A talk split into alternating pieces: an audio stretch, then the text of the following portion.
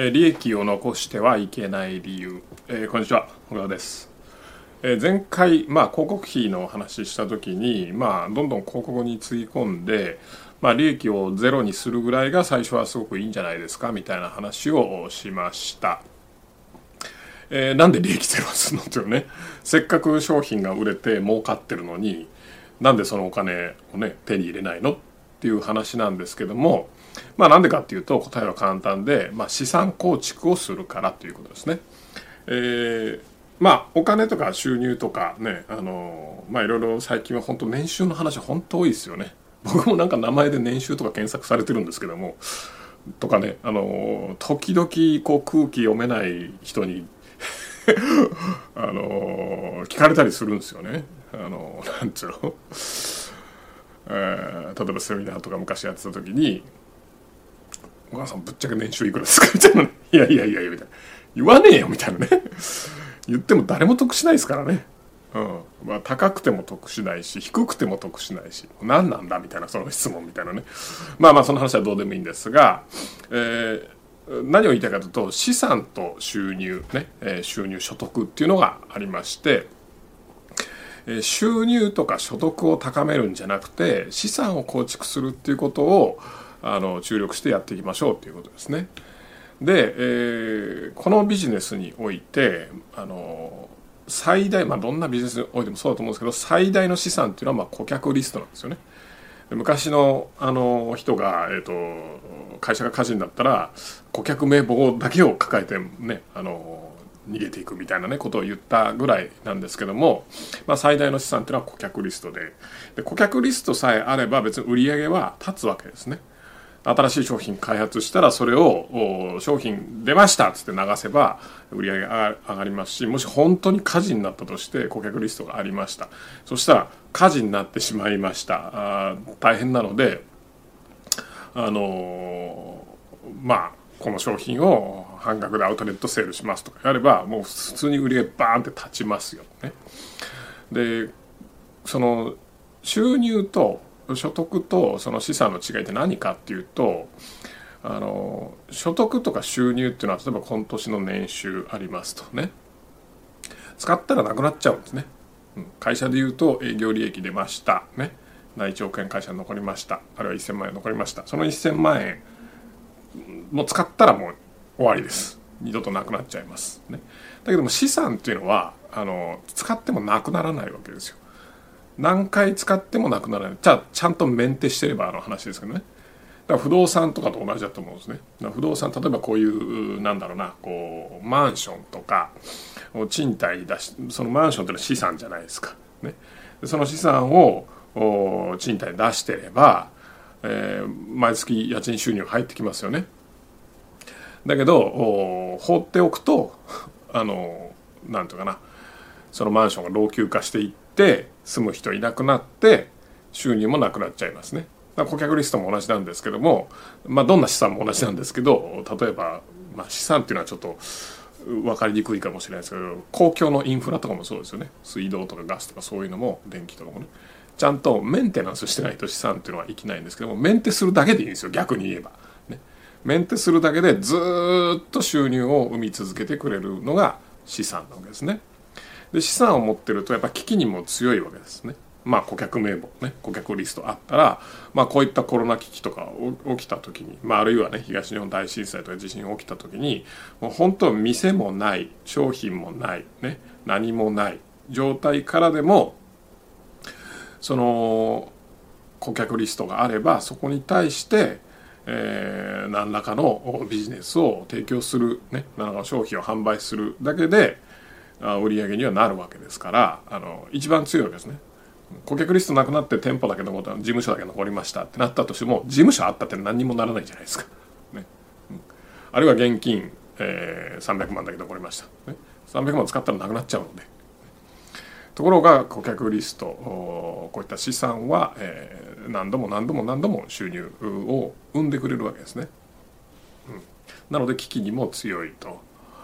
実際僕もですねやっぱ創業の時にあのこの会社作った時にですねやっぱ結構僕ビビりなんですね。ビビりでえっ、ー、と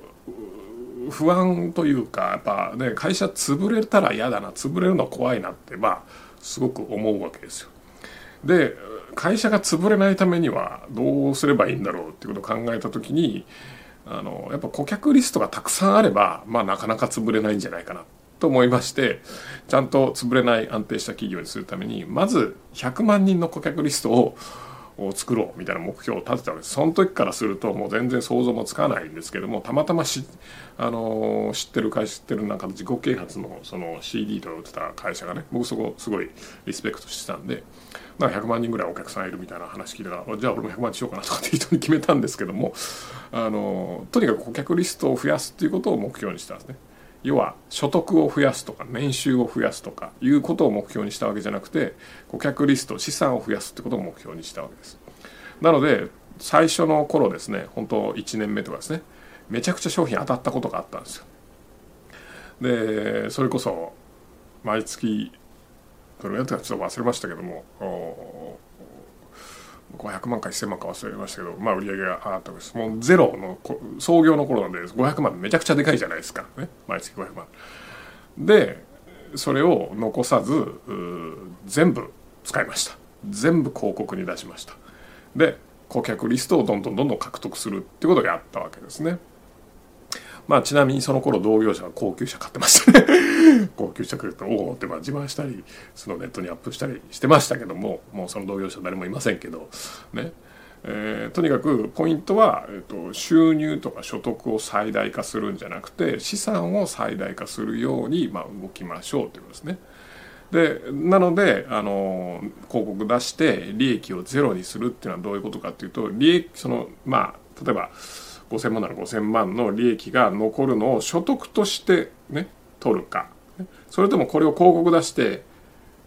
顧客リストっていうこう資産に変換して取るのか。どっちかだっていう話です。ね。なので最初の頃はやっぱある程度ねその顧客リストないと安定しないのでもう全部それを顧客リストに変えてねあの持った方がいいっていうことで最初の頃はまあゼロにした方がいいんじゃないですかねみたいな話ですね。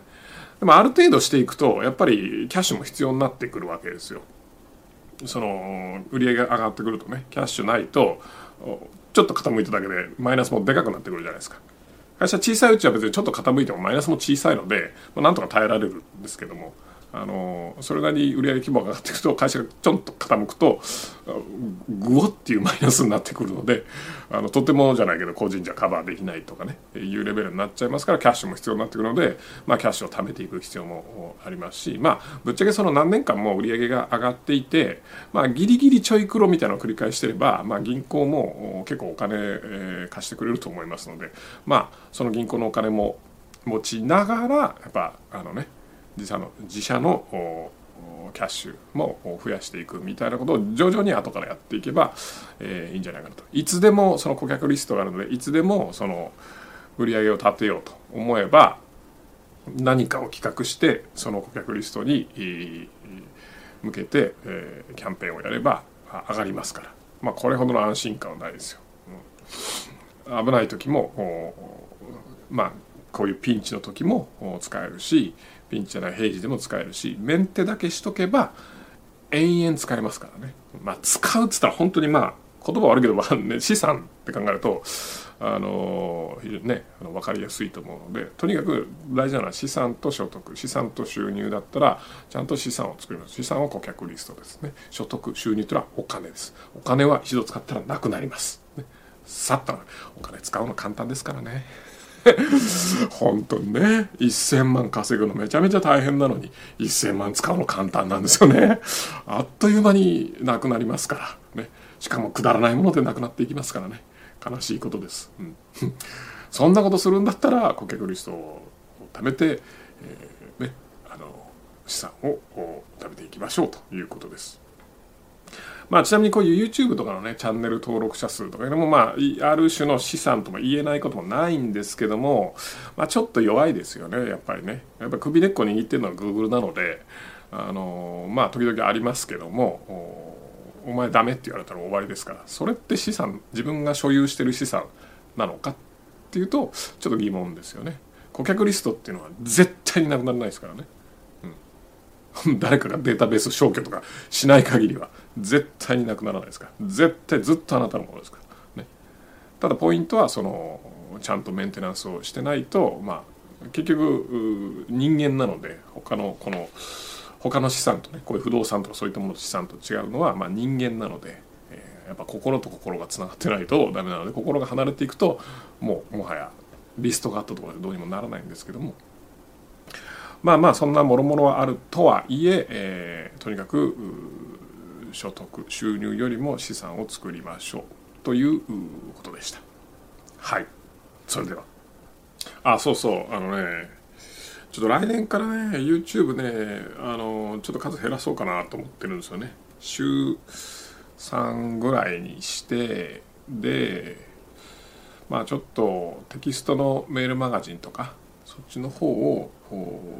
ちょっと伸ばし伸ばすというかあの